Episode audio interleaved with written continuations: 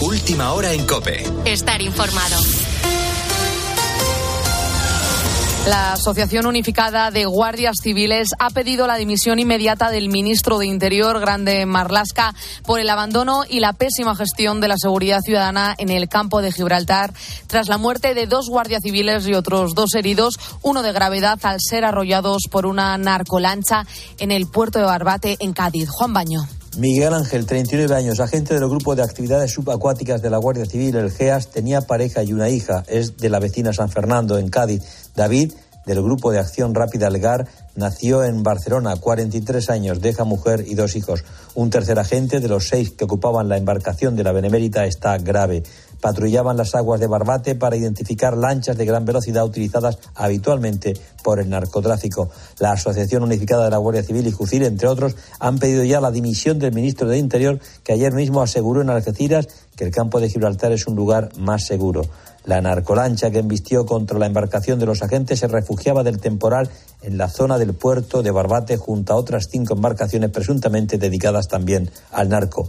La práctica totalidad de las asociaciones exigen una reacción urgente. Marrasca se desplaza a la zona este sábado. Se lamenta también la actitud de varios testigos que jadeaban cada pase de la lancha rápida de los criminales sobre la embarcación de los agentes como si de un gol se tratase.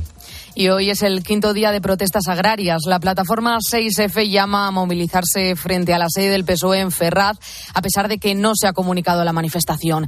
Las asociaciones mayoritarias se han desmarcado de esta convocatoria, pero podría sumarse la Plataforma Nacional en Defensa del Transporte. Para ello, Interior tiene preparado un dispositivo con hasta medio millar de agentes antidisturbios desplegados en Madrid para mantener el orden. Otro ejemplo de lo que puede ocurrir hoy lo vemos en Valladolid, donde los agricultores también se quieren hacer notar, coincidiendo con la gala de los premios Goya. Javier Luna. Valladolid contará con un despliegue sin precedentes para garantizar el normal desarrollo de los Goya. Solo de las unidades de intervención policial, las UIP, se movilizarán 250 agentes. Los agricultores y ganaderos aún no han decidido qué hacer. De hecho, hay división de opiniones entre quienes abogan por no manifestarse, hacerlo a pie o colapsar Valladolid con sus tractores, como ocurrió el pasado martes. Y ante la posibilidad de que el campo traslade finalmente sus protestas a la gala de los Goya, el nuevo subdelegado del gobierno en Valladolid, Jacinto Canales, ha lanzado esta advertencia. Eh, se va a intentar impedir la entrada de tractores. Según han denunciado algunos agricultores y ganaderos, la Guardia Civil ya les había impedido este viernes circular con sus tractores de los pueblos a la ciudad de Valladolid. Con la fuerza de ABC. Cope, estar informado. El Cádiz suma su partido número 20 sin ganar. Raúl Iñares. Ha vuelto a perder en la apertura de la jornada 24 de Liga. 0-2 en casa contra un Betis que quiere volver a entrar en Europa. Hoy día grande de fútbol. Se enfrentan el primero de la Liga contra el segundo. Real Madrid-Girona a las seis y media. Le han preguntado al entrenador blanco si el partido es clave para decidir el título de Liga. Esto ha contestado Carlo Ancelotti. Obviamente que gana mañana toma ventaja, pero la liga es muy larga. Uno de los dos equipos puede tomar ventaja eh, en frente a los otros. Esto es lo- la cosa más importante. No creo que la liga se decide mañana, pase lo que pase. La liga se va a decidir más adelante. Hay más partidos. A las 2 el Deportivo Alavés recibe al Villarreal, Real Sociedad Osasuna a las 4 y cuarto y cerraremos el día con el Las Palmas Valencia a las 9. Y en Polideportivo, en la Euroliga victoria cómoda del Barcelona ante el Alba Berlín, 93-77. Y ya es oficial, en 2025 la NFL llegará al Santiago Bernabéu. Podrá seguir la jornada de liga y todas las novedades del deporte en tiempo de juego a partir de la 1 de la tarde. Continúas poniendo las calles con Carlos Moreno el Pulpo. Cope, estar informado.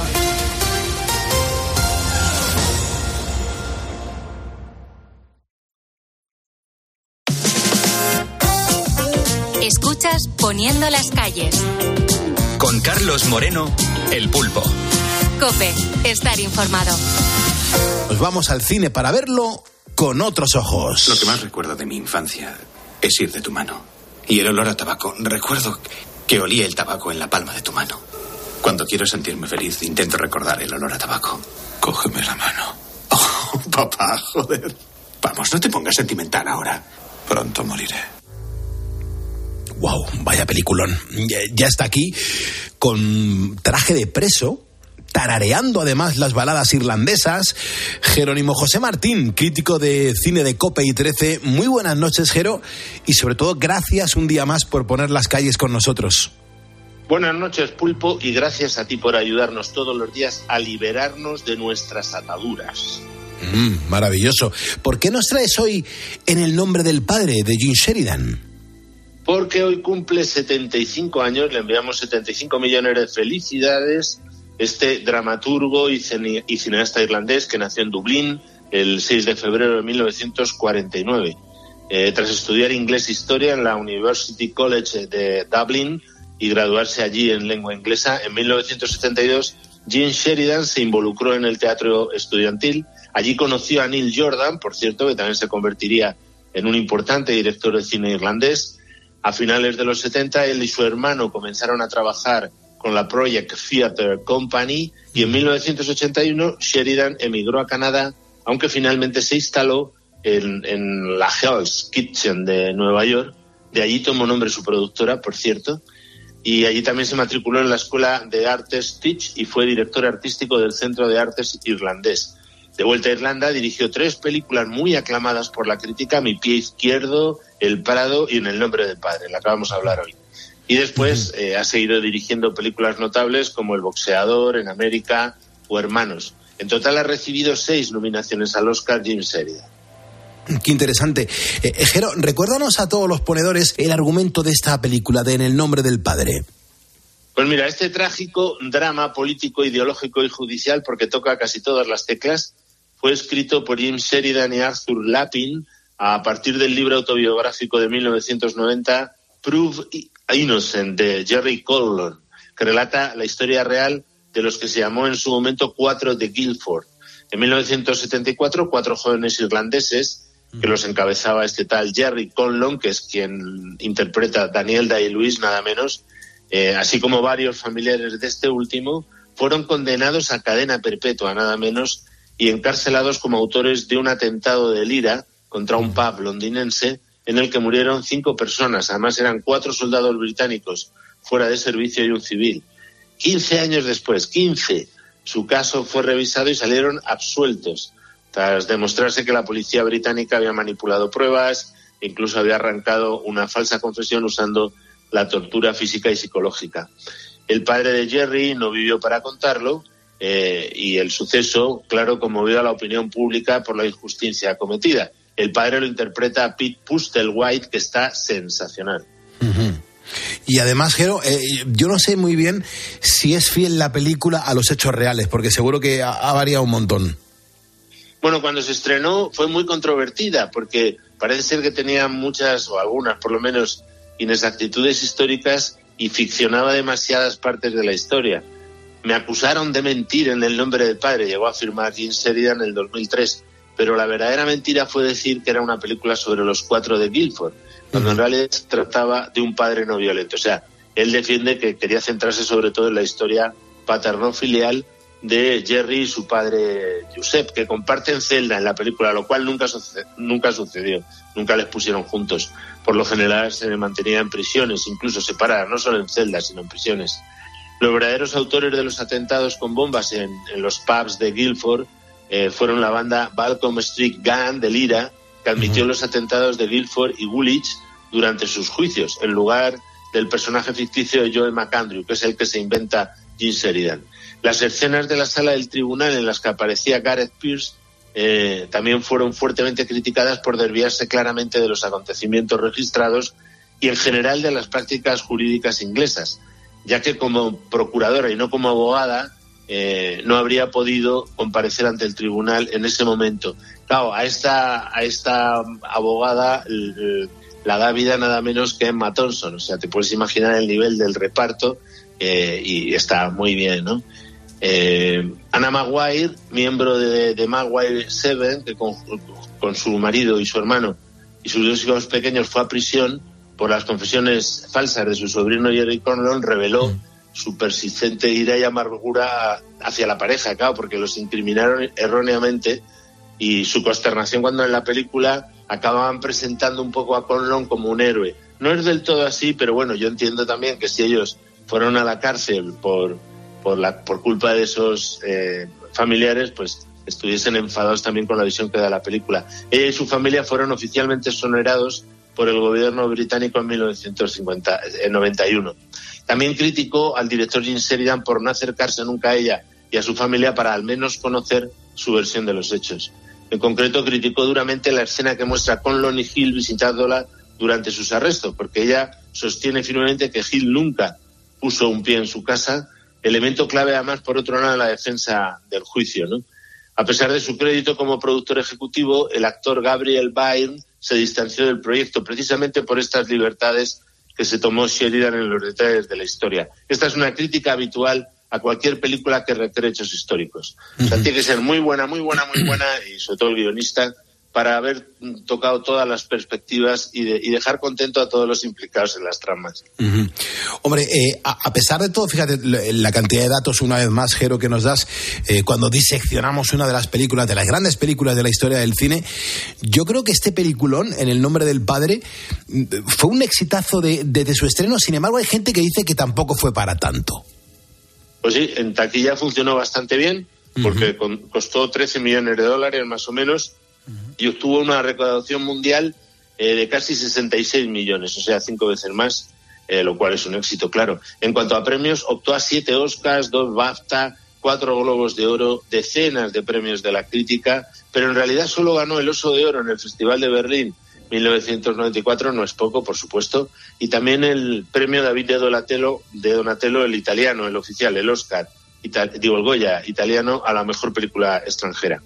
Recibió en general críticas positivas de la mayoría de los especialistas y en concreto en Rotten Tomatoes son positivas el 94% de las 50 reseñas reseñadas que dan a la película una nota de 7,4. Yo la subiría por lo menos hasta el 8, aunque efectivamente estas críticas a la fidelidad histórica me retraen un poco. Claro, es que esto es impresionante, Jero. Además, supongo que, como siempre, Daniel mm, Day-Lewis se prepararía concienzudamente para, mm, bueno, para esos papeles y esas responsabilidades. Por supuesto. Perdió más de 22 kilos de peso y pasó tres días y tres noches en una celda. Actor del método. Un grupo de falsos matones le impedían dormir, golpeando la puerta cada 10 minutos con tazas de hojalata toda la noche. ¿Qué te parece? Más adelante fue interrogado por tres equipos diferentes de oficiales reales de la Brigada Especial durante nueve horas. O sea, quiso sufrir eh, el mismo tipo de interrogatorio que su personaje. También insistía en que los miembros del equipo le arrojaran agua fría y lo maltrataran verbalmente. O sea, repetir lo mismo, te mueres. Además, mantuvo su acento de Belfast dentro y fuera del set. Esto es muy actor del método. Mientras está metido en el personaje, él es de Belfast y tiene acento de Belfast. Por cierto, a pesar de interpretar a padre e hijo, Pete White era solo 11 años mayor que Daniel Day-Luis, pero estaba más avejentado y cuela. Es que, Geo, estoy aquí intentando localizar datos de esta película que me suena un montón. Eh, y claro, eh, yo no sé si, si tu punto de vista, mm, precisamente eso, desde el punto de vista fílmico, es positivo o no. Mm, porque hay gente, y estoy leyendo, por ejemplo, la, crítica de Willis Bombelts, que dice que, que, no le parece una, una película muy, muy concienzuda. Yo no sé, em, desde el punto de vista fílmico, tú, Jero, eh, ¿qué opinas?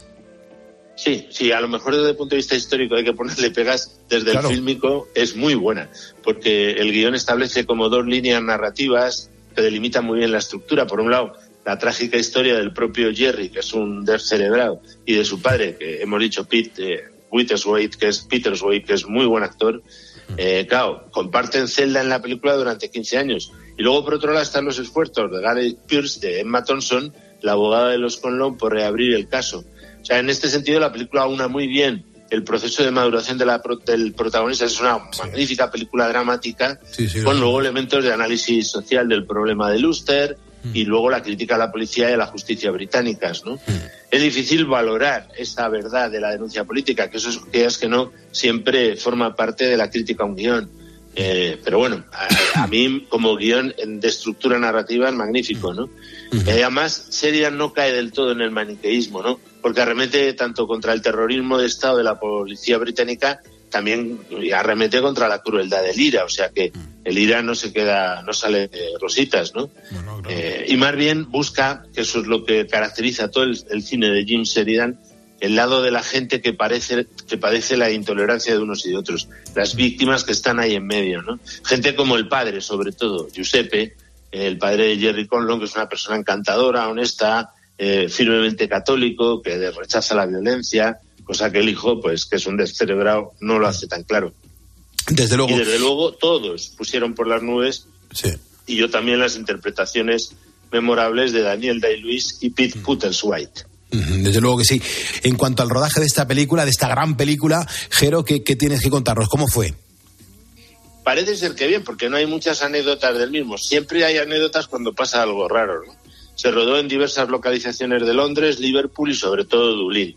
Eh, en Sutlots, en Sheriff Street, en Kilmaine Jail.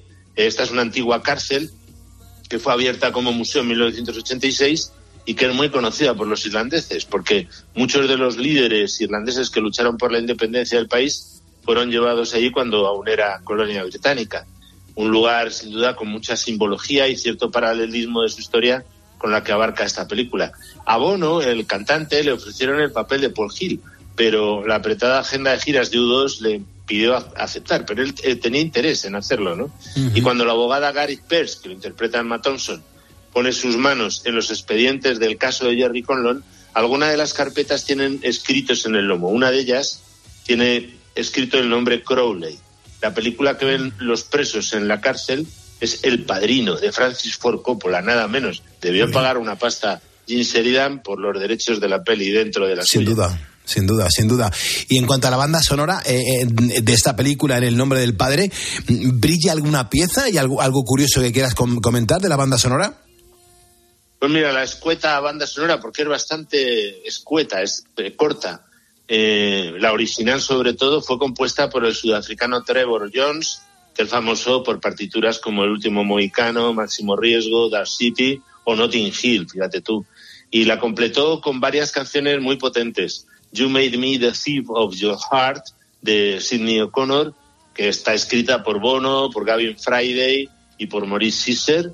Y luego también incluyó varias canciones no originales, o sea, la anterior que hemos dicho sí que se compuso para la película, pero también mete, por ejemplo, Voodoo Churl, Slide Return de, de Jimi Hendrix Experience, eh, o luego Like a Rolling Stone de Bob Dylan, aunque esta última no se incluyó en el álbum que se publicó por restricciones de licencia. O sea, tenía licencia solo para usarla brevemente en la película, pero no para editarla dentro de la banda sonora que se publicó después. Interesante. Eh, Jero, si te parece, mm, ya la semana que viene hay que seguir, hay que seguir recordando grandes películas, cómo se hicieron, por qué se hicieron y de qué y en, qué- y en qué condiciones se hicieron. Muchas gracias por poner las calles con nosotros. en- Gracias a ti, Pulpo, y a todos los ponedores. Marcho a gozar de mi recuperada libertad, a ver si me acuerdo cómo se hacía. Mm, maravilloso. Pues venga, música arriba y a disfrutar de esta banda sonora de En el nombre del Padre.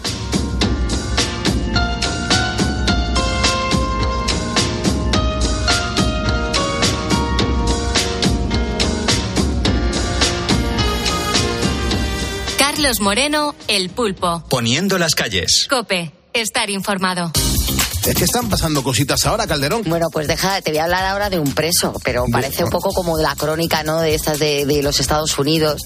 ¿eh? Un preso, un hombre, condenado, sin culpa Sí. alguna, Mm, ¿eh? por error. No, no, no, no. Te, este lo, lo hizo todo, ¿no? te voy a hablar de un preso que fue encarcelado injustamente, pero es que no estamos hablando de una persona. Ah, No, no estamos hablando de una persona, sino de una paloma. ¿de una paloma? Una paloma. no Qué cookie, qué cookie, qué asquerosas son las palomas. Ya son asquerosas.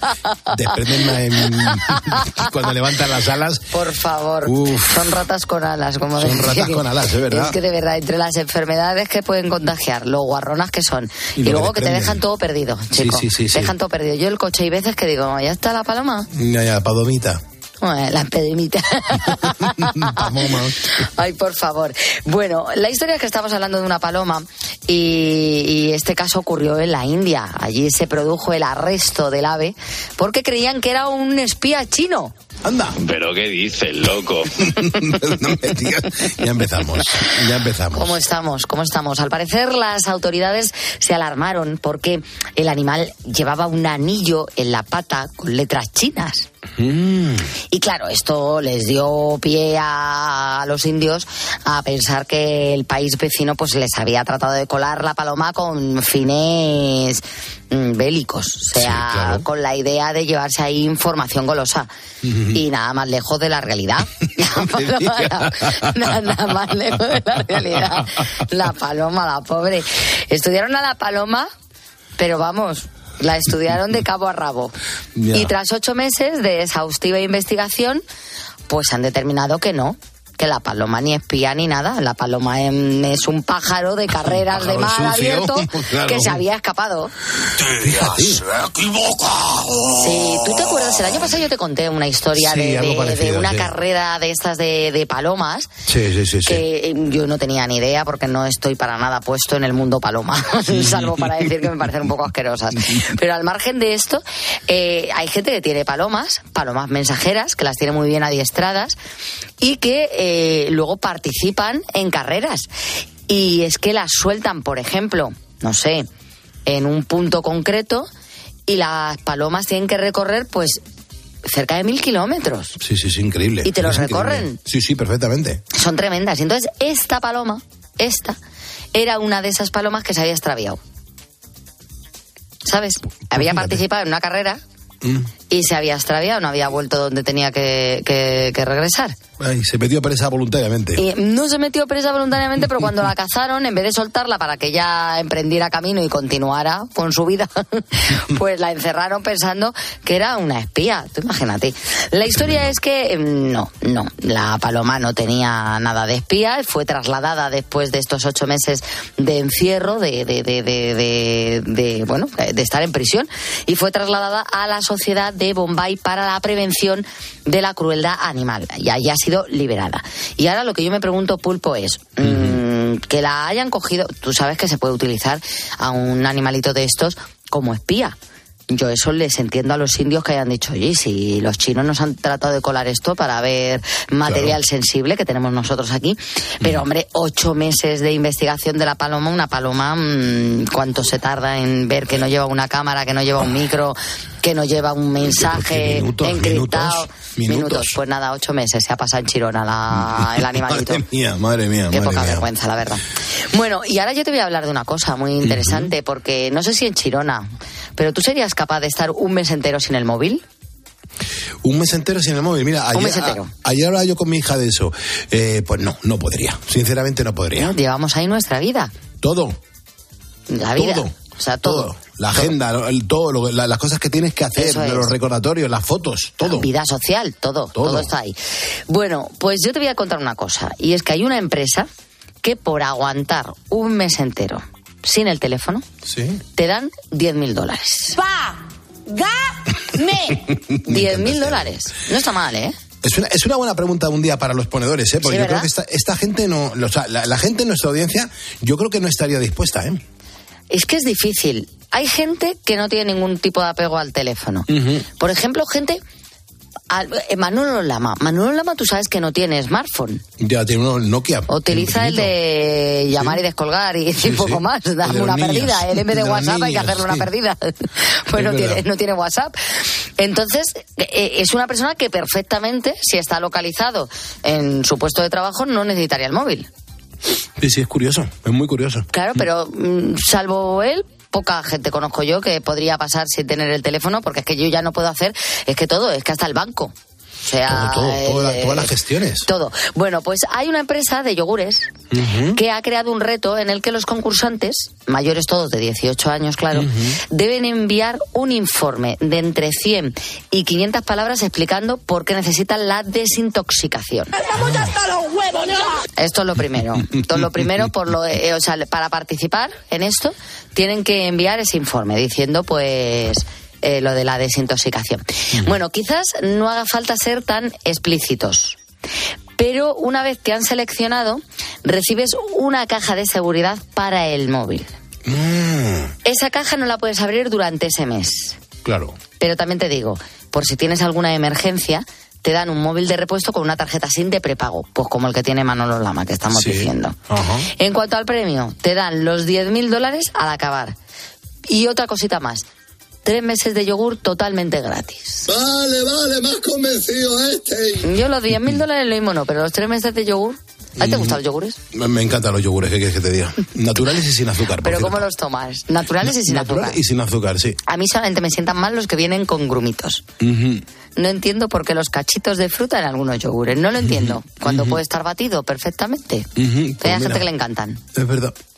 Bueno, el reto no estaría nada mal de quitarnos eh, el móvil. Lo único que yo debería de ser pues el mes de vacaciones.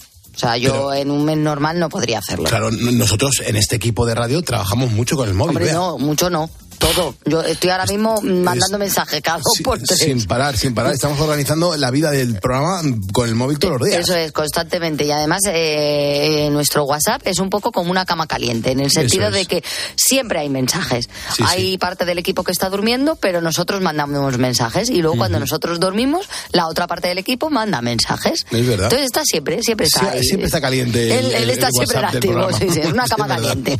Bueno, eh, nos vamos a ir con la música y ya sabemos cuál va a ser nuestra representante este año en Eurovisión. Nebulosa ganaba el Benidorm Fest este pasado sábado y va a competir en Suecia en el mes de mayo. Va a ser la que nos represente.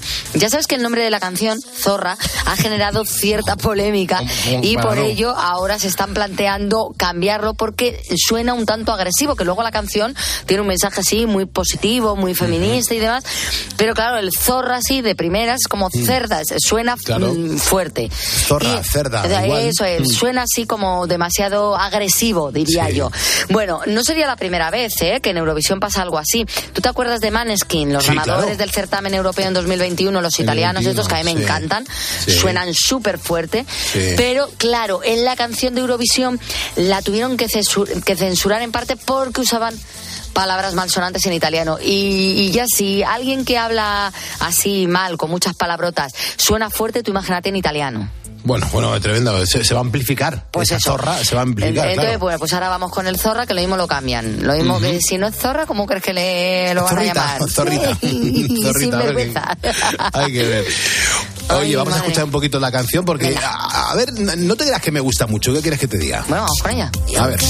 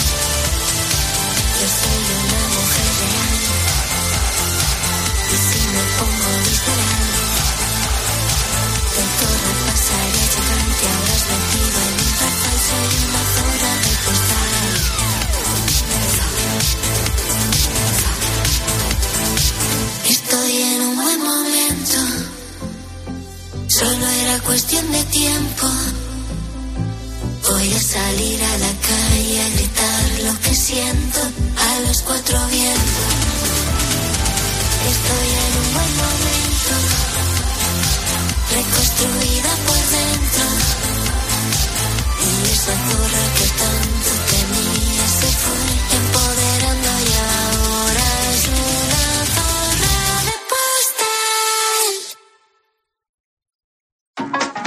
diversión? A las 10 de la mañana la tienes asegurada en Herrera en Cope. Buenos días. Buenos días, Alberto. Alberto. ¿Y usted a qué es alérgico? Tengo alergia a las angulas. ¿Cómo se hace una prueba de, de angulas que no que era inédita en esa, en esa consulta? de- claro, de- claro, claro, interesante. Mi poder adquisitivo no me permitía comprar angulas. Compré unas anchoitas y un poco de pescado y llevé un tubo de ensayo pequeñito. Les pedí que por favor que si me, da, me regalaban dos angulas. Y pregunté, ¿les debo algo por las angulas? Y dice, no, hombre, no. Todo sea por la ciencia, me dijo el pescadero.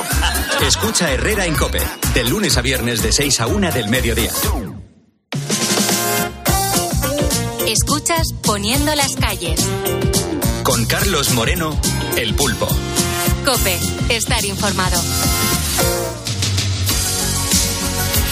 Y hoy, por ejemplo, nuestra historia mm, nos lleva a hablar del mar. Eh, es que son sectores vitales en España, mm, de lo que supone hablar mm, de la vida del mar y sobre todo para el joven Ander, porque este espacio es el único lugar en el que Ander se siente 100% libre.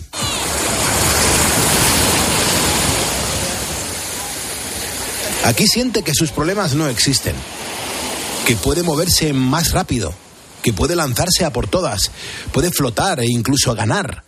Ahora verás por qué. Pues sí, lo primero que tenemos que hacer es conocer qué es la espasticidad. Eh, muchos a lo mejor no tienen claro el concepto. Si ya decimos parálisis cerebral, rápidamente todos sabemos de lo que se trata. A nuestro protagonista, a Ander, tardaron bastante tiempo en diagnosticarle eh, esta enfermedad. Fueron unos primeros meses pues muy angustiosos, especialmente para sus padres, porque no sabían muy bien lo que tenía.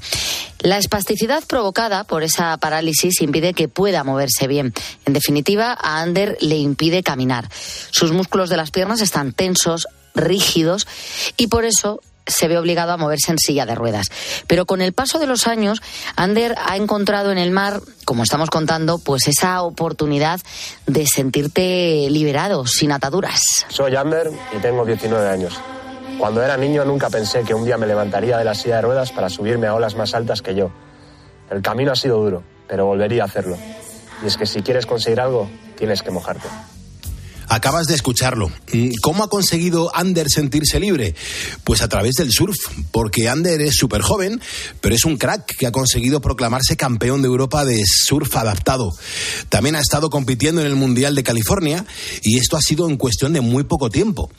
Antes es verdad que había probado con otros deportes como el baloncesto, como el slalom, el skate o el piragüismo. Y el caso es que siempre le gustó la adrenalina hasta que descubrió el surf adaptado y eso es lo que le ha cambiado la vida. Y es que según él, el deporte en el que realmente se siente libre es el que en el que en el que pueda dejar su silla de ruedas, montarse en la tabla y surfear. Recuerda que perfectamente el primer día que lo intentó, como es un tío valiente, dijo que quería hacerlo de pie y le, sujetaban en la, en la tabla con cuatro monitores agarrándolo. Pero vieron que era muy complicado. Se lanzaron a hacerlo de otra forma. Alvin Bayona es su entrenador. Era el chiquitín del grupo, era el chaval más pequeño. El fin de semana se lo pasó teta y sus padres se emocionaron un montón porque vieron que su hijo pues podía surfear y hacer aún más cosas de las que se creían. Y nada, y a partir de ahí pues surgió la amistad y, y cada año hemos surfeado juntos. Es nada, ya ha hecho mundiales, ya campeón de Europa y bueno, ya está encarrilando su carrera. Así que nada, le- desde aquí yo le deseo pues esto, mucha suerte y, y que le dé caña a la vida, que aún le queda mucho tiempo. Como decimos, al ver que de pie era muy difícil, eh, le buscaron una tabla más cortita y se puso tumbado.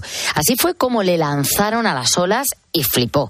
Su vida ha cambiado, ¿eh? él está muy seguro, pero reconoce que es una actividad arriesgada. Bueno, hay que estar un poco loco, ¿eh? Me faltan un par de tornillos. Yo tengo una tabla de surf adaptada que, pues al final en este mundillo cada uno busca su manera de surfear, ¿no? Pues yo tengo mis adaptaciones. Y suelo poner un par de cuerdas en la tabla y luego pues como una bañera para que no se me vayan las piernas y básicamente hago como bodyboard pero una tabla de surf. O sea, surfeo tumbado y todo como un buguero, como un bodyboarder. Como has escuchado, él ha encontrado la manera de apañarse. Maneja la tabla con los brazos y eso debe requerir mucha fuerza. Todo con los brazos, todo con los brazos. No es más técnica, ¿eh? Yo considero que el surf es más técnica que fuerza. Tienes que fluir con la ola, si no, la ola no hace lo que tú le digas. Claro, la pregunta que nos hacemos es ¿y qué hace cuando se vuelca? Pues bueno, muñeco de trapo y a esperar hasta que venga el Cádiz, porque yo entro con una persona al agua que me empuja y hasta que venga a ayudarme a subirme a la tabla, tirado en el agua. Te contábamos antes que ha probado varios deportes, pero él escogió el surf. Nos preguntamos por qué. Pues básicamente por la adrenalina que siento cuando bajo cada ola, que es una sensación indescriptible para mí, como que pillas velocidad, eres como uno con la ola, tal, mola mucho. Deberíais probarlo. Sí, no lo dudo, ¿eh? pero yo creo que para disfrutarlo tienes que conseguir un control mínimo que yo dudo poder alcanzar. Claro, suponemos que a Ander, además de la adrenalina, también le habrá resultado muy atractivo de este deporte eh, disfrutar de otras cosas que te permite, por ejemplo, ver un buen atardecer. Ah, yo, yo prefiero las olas. Yo atardecer sí, pero que haya olas. Bueno, pues una ola que abra un poquito, que se pueda surfear. Da igual, ya me, me gusta el tamaño un poquito, pero bueno, se puede, se hace con todo, se surfea con todo. Yo creo que Ander le saca partido a cualquier ola, se ve que disfruta un montón y es que cada uno se apaña para poder surcarlas como buenamente puede. Pues hay mucha gente, por ejemplo, que necesita una tabla súper ancha para no caerse o gente igual con, que no tiene ningún miembro, como puede ser Sara Almagro, que igual la conocéis, pero que le faltan los cuatro, las cuatro extremidades básicamente, los tiene ampu- amputados y pues se busca la vida para surfear también. Entonces es un poco pues darle a la imaginación al coco y crear como tu compañero en la ola. Se trata de cabalgar por el mar. Es increíble que lo que buscan estos amantes del surf sea el contacto directo, de la manera que sea. Este joven donostiarra, además de competir en el máximo nivel de esta modalidad, se dedica a otras cosas. Ahora pues ahora estoy estudiando sonido y así que para eso tiro me gustaría trabajar en la radio. Anda, lo mismo acaba de compañero aquí en Poniendo las Calles, pero vamos, siguiendo con el surf, ¿qué es lo que le ha aportado a él? Para mí es como mi momento de paz, ¿no? Al final estás tú concentrado en el mar, tú la ola, concentrado entrenando tal y te sientes tranquilo, te da te desestresas, te liberas. Una sensación que seguro muchos ponedores comparten. El mar es paz. Ander habla de olas grandes. No sé cuál es la más grande que ha surfeado. Nada, tampoco muy grande, pero yo creo que dos metros y medio así habré surfeado. Bueno, no está nada mal, ¿eh, Ander? No está nada mal. Y es que Ander tiene muy presente la figura de Alvin Bayona. Alvin Bayona es además su entrenador. Bueno, Alvin, Alvin es el que me metió a este mundillo. Luego mi entrenador está por ahí, perdido. Pero Alvin es como mi padre, el que es como mi mentor, el que me metió en... Lo conocí y es el que me animó a surfear, básicamente. Como mi padre del surfing. Tengo varios, pues es uno de ellos. No transcurrió tanto tiempo desde que empezó su afición hasta que comenzó a competir. Llegó el Campeonato de España, después el Mundial en California.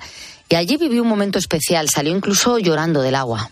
No, pues yo recuerdo mi primer mundial, la verdad que fue un desastre, pero, pero de todo se aprende, ¿no? Entre nervios, tal, no hice muy buena competición y tal, pero, pero bueno, pues la verdad que ya poco a poco aprendiendo y cada vez haciendo mejores mundiales. Más tarde compitió en Europa y le hemos preguntado por su experiencia. Pues la verdad que a personas con nuestra discapacidad los campeonatos así se nos hacen un poco duros, porque al final somos personas que nos cansamos mucho, aunque sea una ronda o así, nos cansamos mucho, mucho. Entonces los campeonatos largos, pues tienes que dosificarte bien las energías para llegar a la final con todas las energías posibles para ganarlo. Entonces, pues lo recuerdo bastante duro y largo, pero bueno, lo disfruté bastante porque había buenas olas y lo disfruté mucho, la verdad.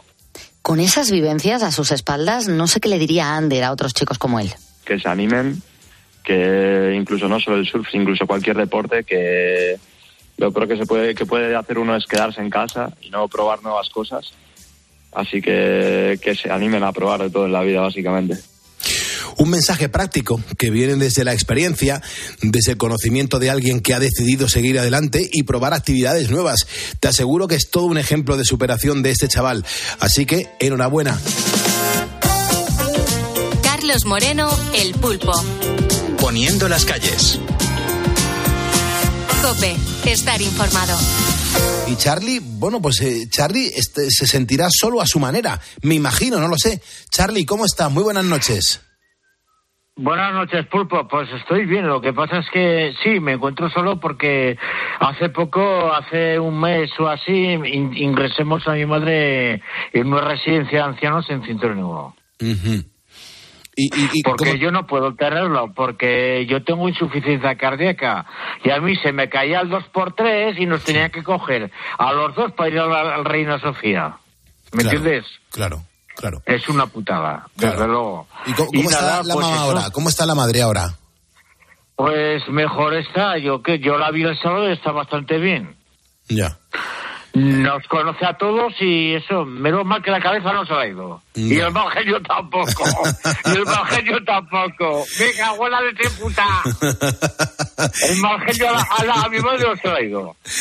Oye, ¿qué pasa? Que, pues ahí está. eh, ¿Es la seña de identidad de tu madre? ¿La, la, la mala leche o qué?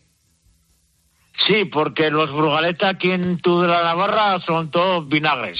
¿Qué digo Sí. yo? Ya, ya, ya, ya, ya, ya. ¿Y, y le dices ¿Y a tu madre que tú escuchas la radio de madrugada, Charlie? Sí, de vez en cuando se la, la ha dicho y me dice, ¿para qué te estás tanto rato sin dormir? Le digo, mamá, si no, si no la escucho, pues yo no soy persona. ¿Me entiendes lo que Ya. quiero decir? Ya, ya, ya. ¿Y, cómo te no, organizas, Charlie? no soy- Charlie, ¿cómo, cómo te organizas para, mm, para escuchar la radio y, y- y no dormir? Porque claro, yo, yo sé que Pues tú eres mira, muy fan del programa. Mira, es una chorrada, pero es así. Mira, yo me- vengo a las 11 de la noche de trabajar. Ceno a las once y media. Porque, y luego me estoy hasta las seis menos cuarto, la apago. Me tomo las pastillas del corazón y a dormir. Hasta las dos, no, hasta la una. Porque a las dos tengo que ir a trabajar.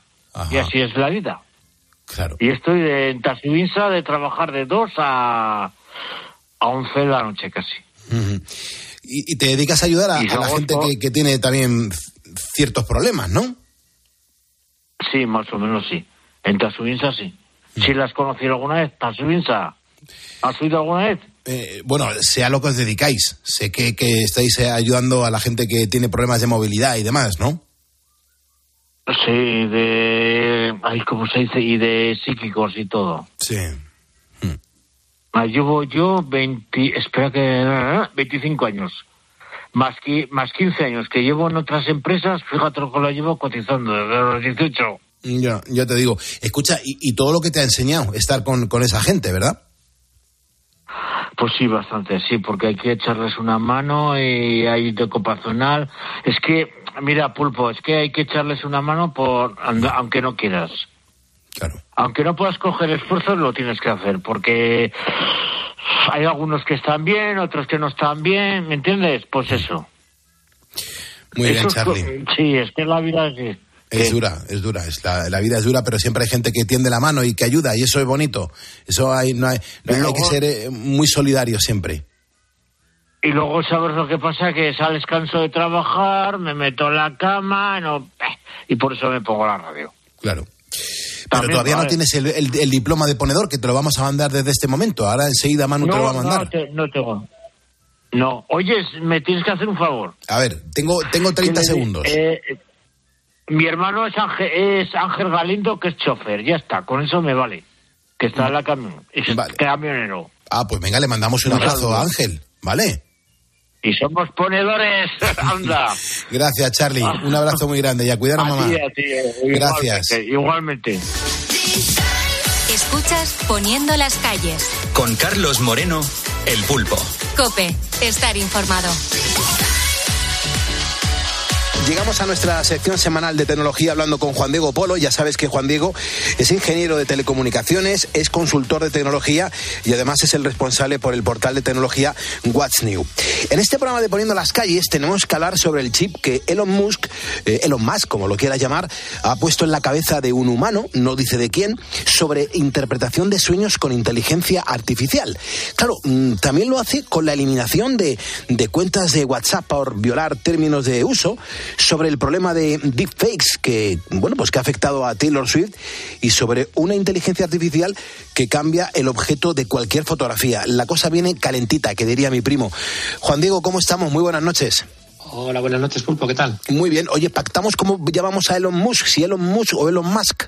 Yo le llamo Elon Musk, como él mismo se llama Elon Musk y yo soy muy, ahí, muy educado. pues Vale, por pues cumplir la legalidad, la legalidad. Vale, ok. Pues nada, comenzamos con Elon Musk y también con sus avances con Neuralink, porque hay que empezar explicando sobre todo a los ponedores qué es eso de Neuralink, por favor. Mira, Elon Musk tiene varias empresas. La que más dinero genera es Tesla, que es la de sus coches eléctricos. Eh, después tiene una del espacio, que es SpaceX, que es la de los cohetes. Después tiene Twitter, que compró Twitter. Tiene varias compañías y una de ellas es Neuralink, que Neuralink es una empresa que lleva algunos años desarrollando un chip que la idea es ponerlo en, en el cerebro de una forma invasiva, es decir, hay que hacer una pequeña cirugía, con el objetivo de que las personas puedan controlar eh, dispositivos electrónicos de forma remota, sin necesidad de usar las manos, es decir, simplemente con el pensamiento, con el poder del pensamiento. Neuralink ha estado durante muchos años eh, probando con, con animales, con monos y haciendo alguna que otra demostración y ha tenido pues algunos problemas de si se aprueba o no se aprueba legislativamente y ahora pues efectivamente parece que ha tenido su primera prueba con un ser humano. Impresionante. ¿Y qué han hecho hasta ahora? Porque imagino que habrán hecho un trabajo que nos va a llamar la atención a más de uno. Lo que han hecho es, por ejemplo, una de las demostraciones que más me impresionó es mostrar a un mono jugando al ordenador sin utilizar las extremidades. El juego era aquel Pong que no sé si os acordaréis que tenía un- como dos palas, una al lado del- de cada lado del monitor, con una bola que va de un lado hacia otro y hay que evitar que, que- que la bola salga por los laterales. Pues el mono estaba jugando al Pong utilizando el poder del pensamiento. Una vez hecho esa demostración, que fue pues hace un par de años aproximadamente, eh, salió que parece ser que había maltrato de animales, que uno de los monos había muerto, pero parece ser que no tuvo nada que ver con, con la operación. Es decir, ha habido varios problemillas de ese estilo, pero efectivamente la tecnología funciona, que es lo que quería demostrar Elon Musk, y, y lo más relevante que ha hecho hasta ahora ha sido eso. Está como muy obsesionado por seguir demostrando y diciendo que él puede ser el que más aporte al avance de la ciencia y también, por supuesto, de bueno, pues de, de la humanidad en cuanto a la, a la tecnología. El objetivo de todo esto podríamos decir lo que acabamos de comentar. El objetivo es que las personas que no pueden moverse, que tienen problemas de movilidad, tengan una vida más digna. De hecho, él siempre comenta eh, si realmente Stephen Hawking tuvi- tuviese este chip, eh, su vida habría sido mucho más sencilla. Realmente puede ser que ocurra eso, pero cada vez que hace una demostración no da muchos detalles. Por ejemplo, esta semana ha mostrado lo del chip en un humano, pero no ha dicho qué ha podido hacer el humano, si se ha llevado bien, cómo fue la operación. No da detalles para que nos dé esa confianza que todos necesitamos. Pero si va bien, puede ser que en un futuro sea una gran solución. Si te parece, Juan Diego, vamos a ir ahora por la inteligencia artificial. Se está hablando de esto continuamente en todos los foros, cada día más, y ya nos alertaste tú en el mes de septiembre cuando comenzábamos nuestra relación aquí en Poniendo las Calles. En esta ocasión tenemos que avanzar, tenemos que ver si es verdad eso de que puede interpretar los sueños la inteligencia artificial. Hasta este momento, tú, Juan Diego, ¿qué has estado probando? Lo que hice fue probar algunos modelos de inteligencia artificial que están desarrollados eh, simplemente para generar texto. Uno de los más famosos es ChatGPT, pero hay otros eh, en el mercado como Claude, Pi, etcétera. Y, y lo que hago es poner un sueño después de explicarle mi contexto, es decir, no vale allí decirle, pues mira, he soñado que me comía una manzana podrida. No, sino que tienes que decir, pues, quién eres, un poquito de contexto, qué es lo que has pasado, algunas historias, etcétera. Una vez dicho eso, le dices al sueño y efectivamente te lo interpreta de varias formas en función de cómo se lo pidamos.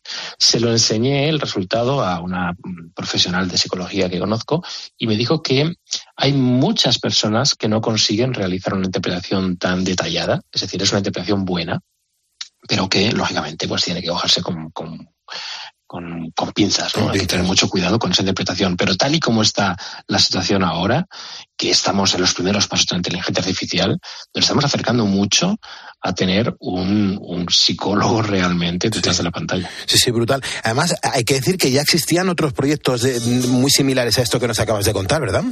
Sí, pero hasta ahora los proyectos que existían eran eh, muy árboles de decisión. Por ejemplo, si sueña con una manzana podrida puede significar la muerte, no sé qué. Si sueña con que te estás cayendo es que estás perdiendo algo. Era muy de ese estilo. No, no, no había inteligencia por detrás, por decirlo de alguna manera. Con estas nuevas plataformas, lo que hace cuando nosotros le damos un sueño es acceder a una cantidad de recursos con los que se ha entrenado previamente. Y ahí incluyen miles y miles y miles de libros en la historia de la humanidad relacionados con la interpretación de sueños. Y claro, el resultado es como si se lo estuvieses preguntando a una persona que se ha leído miles y miles y miles de libros de inteligencia sobre, sobre interpretación de sueños, con lo cual, eh, lógicamente, no tiene nada que ver lo que había antes con, con este nuevo poder de la, de la IA. Además, tú mismo estás indicando en tu portal, en What's New, um, que todo eso está eh, mm, bastante lejos de sustituir a un profesional que sea además especializado en el tema. Claro, porque imaginemos que yo tengo un psicólogo y que con ese psicólogo llevo ya cinco años hablando. El tipo me conoce mejor que yo mismo. Si yo le digo, mira, he soñado esto, pues él me va a decir, seguramente está relacionado con aquella cosa que me contaste hace dos años y medio. Eh, en el caso de que sea todo muy, muy autodidacta, que yo me ponga delante del ordenador y le diga, mira, cómo hice la manzana y creo que tiene que tener relación con que ayer se me cayó un diente, la inteligencia artificial, como tonta entre comillas que es, te va a decir, pues es posible que sí que tenga relación, porque las manzanas realmente, la pérdida, pero un psicólogo, él te va a conocer mejor, él te va a interpretar mejor todo ese proceso. El problema está que no todos tenemos acceso a un psicólogo que nos conozca tan bien como para interpretarlo a la perfección. Qué interesante todo lo que nos estás contando, Juan Diego. Estamos en COPE, estamos poniendo las calles a esta jornada. Agradezco a toda la gente que se suma a nuestro facebook.com barra poniendo las calles y los que se interesan por la tecnología. Eh, recomiendo una mil veces este portal de internet que es What's New. Échale un vistazo porque vas a flipar de toda la información que contiene. Hay que hablar del WhatsApp, de nuestro querido WhatsApp, una, una, una gran herramienta que cada vez se está actualizando más para que la podamos utilizar pues eh, para mayor, mayor cosa, para, para mayor, mayor número de cosas. Hay que comenzar a eliminar cuentas que han violado sus términos de uso. ¿Esto es cierto? ¿Qué viene a significar? WhatsApp anunció hace algunas semanas que el día 31 de enero comenzaría la eliminación de cuentas que violan los términos de uso. Es decir, que miles y es posible que millones de cuentas durante estos días o durante estas semanas van a ser bloqueadas y eso es importante que los usuarios lo sepan porque si ocurre con él, tiene que saber el motivo qué es lo que ha hecho para que WhatsApp bloquee esa cuenta. Y lo ha hecho ahora en enero, seguramente lo hará otra vez en el futuro. Pero los términos de uso de WhatsApp están, están muy claros y generalmente se enfoca, aunque hay más, más eh, variables, en todos aquellos que utilizan WhatsApp para hacer spam, para estar enviando mensajes comerciales constantemente a cientos y cientos de personas. Es tremendo. ¿Es la primera vez que va a hacer eso? A mí no me suena que, que WhatsApp se haya metido en estos jardines. Hace unos años también hizo algunos bloqueos, lo que pasa es que solamente bloqueaba a los que realmente eh, usaron el spam de una forma completamente irresponsable. Es decir, igual enviar eh, mensajes no solicitados a números de teléfono que ni siquiera tenían esos contactos, o enviar mensajes que, que otras personas eh, podían denunciar, o enviar mensajes incluso que estaban relacionados con actividades delictivas o que envolvían a menores. Entonces, lógicamente, eso, eh, esas son las prioridades. Lo que pasa es que ahora, pues se va a poner un poquito más serio, bajando un poco la, la, la- prioridad de esos delitos. Hay una cosa, Juan Diego, que me llama mucho la atención, porque claro, eh, si WhatsApp toma esa decisión eh, porque dice que has violado no, sé qué historias, mm, ¿cómo sabe WhatsApp si ha hecho un cifrado de, de usuario a usuario y se supone que no tiene acceso a esas conversaciones? ¿Cómo, cómo sabe WhatsApp lo que ha compartido un usuario u, u otro? ¿Cómo, cómo- cómo lo han hecho si en teoría tiene que ser secreto? Es, es una buena pregunta y realmente la respuesta está en que cuando nosotros recibimos un mensaje de WhatsApp de una persona que no tenemos en contactos, aparece un mensaje diciendo, esta persona te ha enviado esto, ¿qué quieres hacer? ¿Quieres hacer bloquearle? ¿Quieres incluso denunciarle? Nosotros apretamos, apretamos al botón de denunciar. Se ve un mensaje que dice, los últimos cinco mensajes serán leídos por nosotros, por WhatsApp, para verificar si realmente ha habido una violación de términos de uso. Es decir, los mensajes son secretos siempre y cuando no haya habido una denuncia por parte del receptor, porque en ese caso sí que se envía de forma pública a la gente que trabaja en WhatsApp para verificar que no haya nada que realmente pues, esté violando los términos de uso de una forma gritante. Pero si estamos enviando un mensaje a personas conocidas aunque el mensaje sea un poco indecente y aunque viole los términos de uso, si no hay denuncia es imposible que WhatsApp sepa que lo que le hemos enviado. Porque cuando hablamos de denuncia, ¿es denuncia ante WhatsApp o ante las autoridades de cada uno de los países donde tenga el usuario establecida pues su residencia? No, ante WhatsApp, simplemente cuando nosotros eh, recibimos el mensaje del desconocido, apretamos al botón de bloquear, allí nos aparece la posibilidad de denunciar, apretamos al botón de denunciar y listo, denuncia hecha. Impresionante. Eh, cambiamos de término. Eh, Taylor Swift, una, una artista número uno a nivel global, a nivel mundial en estos momentos. Hay que decir que no ha pasado por sus mejores días estas semanas y todo ha sido por culpa de los deepfakes. Eh, ¿Qué es lo que ha pasado, Juan Diego? Tú tienes toda la información. Sí, el caso es que han empezado a divulgar imágenes creadas con inteligencia artificial, imágenes falsas, eh, explícitas de Taylor Swift, que no es Taylor Swift, que eran imágenes pues creadas por ordenador, pero tan realistas que parecía ella. Que no es la primera vez que pasa con un famoso, pero en esta ocasión estamos hablando de imágenes que realmente la degradaban bastante, que se han divulgado muchísimo en todas las redes sociales, principalmente en Twitter, que han tenido mucha visibilidad, tanto que han llegado al gobierno de Estados Unidos a dar pie para comenzar a crear leyes más estrictas sobre los deepfakes, sobre la creación y la distribución de imágenes falsas creadas con inteligencia artificial. Y realmente ha sido una revolución porque no se ha estado hablando durante otra cosa en todas las redes sociales y la propia Taylor Swift eh, ha comentado ya en algunas ocasiones que parece imposible que esto esté ocurriendo en, en 2024. ¿Y cómo ha sido esta reacción, la de, la de Twitter, ahora llamada X, eh, para bloquear ese tema? Porque hay que tener músculo, ¿eh? En realidad yo pensaba que lo que iba a hacer era utilizar la propia inteligencia de Twitter para cada vez que detecte que una imagen era de Taylor Swift eh, en, posiciones o en imágenes eh, eh, falsas, que directamente bloquee esa publicación. Pero por lo visto no ha conseguido hacerlo, con lo cual lo que ha acabado de hacer es bloquear todas las búsquedas que tengan Taylor Swift. Si buscabas Taylor Swift en Twitter, se bloqueaba y decía que no, no podía continuar. Me extrañó porque realmente eh, bloquear la búsqueda de algo es como el último recurso ya, si no tienes nada que hacer. E incluso porque si ponías Taylor Swift estaba bloqueado, pero si ponías Taylor Swift fotos no, con lo cual el bloqueo era un poco extraño, solamente bloqueaba Taylor Swift, no bloqueaba nada más.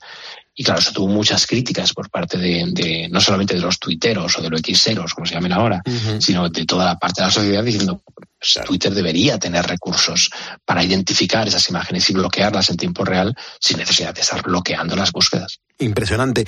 Ya para finalizar, Juan Diego, eh, hay que hablar mm, sobre una inteligencia artificial que me cuentan que es capaz de cambiar objetos de, de cualquier fotografía, pero de forma realista. Esto me llama muchísimo la atención. Y luego me entero que tú ya lo has incluso probado, lo has, mm, lo has disfrutado, porque manejar esto es un disfrute.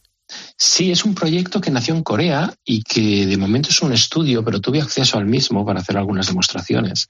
Y realmente es impresionante porque yo cogí una, eh, una bolsa en la mano y me hice una fotografía y después eh, pinté mi mano para decirle que no cambie mi mano, que cambie el resto, pero mi mano no, y que en lugar de una bolsa me ponga una botella. Y el resultado fue tal que empecé a compartirlo con los contactos para ver si creían que esa imagen era falsa o, o era real y no hubo nadie que dijera que era falsa. O sea, era, era muy realista. Era perfecta, era, una- era una imagen perfecta. O sea, incluso haciendo zooms no se veía la distancia o la diferencia entre la botella y mis dedos. Claro, de momento no es un producto comercial, no hay ninguna aplicación eh, ni para iPhone ni para Android, no hay ninguna web que lo haga, simplemente es un estudio, pero si ya están estudiando esto dentro de muy poco, esto ya va a estar incluido dentro de alguna aplicación, con lo cual lo de cambiar cosas que vemos en fotografías de una forma completamente realista está a pocas semanas de distancia. ¿Para qué nos puede servir algo así, Juan Diego? Desde el punto de vista del marketing eh, es realmente interesante. Podemos hacer anuncios muy, muy, muy chulos en muy poco tiempo y desde casa. O podemos realmente para uso educativo poder eh, trabajar con proyectos que los chavales puedan realizar. eh, por ejemplo, eh, intentar hacer imágenes de la antigua Roma con, con objetos eh, tradicionales de aquella época. Pero lógicamente luego está el lado oscuro, que es la gente que va a intentar pues engañar a otras personas utilizando la manipulación de fotos. Pero bueno, como eso se ha estado haciendo con los editores clásicos de imágenes desde hace décadas, pues estamos un poquito ya acostumbrados al tema. Genial. Pues Juan Diego, no te quito más tiempo. Es un placer eh, escucharte y sobre todo aprender del mundo de la tecnología, que para eso eres ingeniero de telecomunicaciones, eres consultor precisamente en tecnología y además el responsable de un portal de, de todo esto que nos llama mucho la atención, con el que aprendemos una barbaridad y que es What's New. Y eres un ponedor de calles, Juan Diego, que también lo tienes que poner en tu currículum. Eres un ponedor de calles, Juan Diego. Lo pondré mañana. Vale. Cuídate, Juan Diego. Un abrazo. Un abrazo. Hasta luego. Nosotros seguimos en COPE acostando y levantando España. Y por fin he encontrado el camino que ha de guiar mis pasos. Escuchas Poniendo las calles. Con Carlos Moreno, El Pulpo. Cope, estar informado. De cada mirada,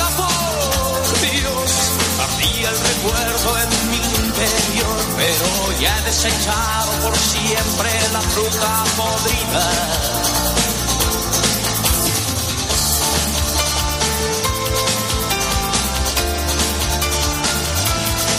En la prisión del deseo estoy.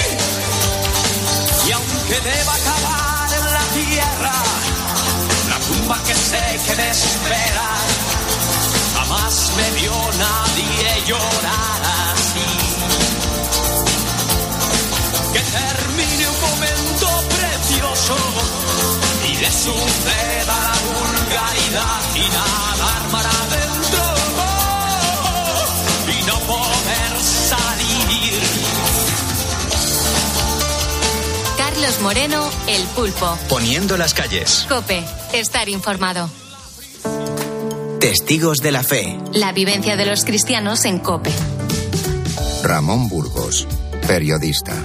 Yo creo que hay que diferenciar mucho entre lo bien dices que lo que es un periodista y lo que intenta ser un periodista. La posibilidad de tener una conexión directa con la, con la gente de la calle, con las personas, con todos, con todos nosotros. Desde pequeño me enseñaron, en- tanto en el colegio como luego después en, en la universidad y, fui- y en otros círculos, me enseñaron a que lo importante son las personas.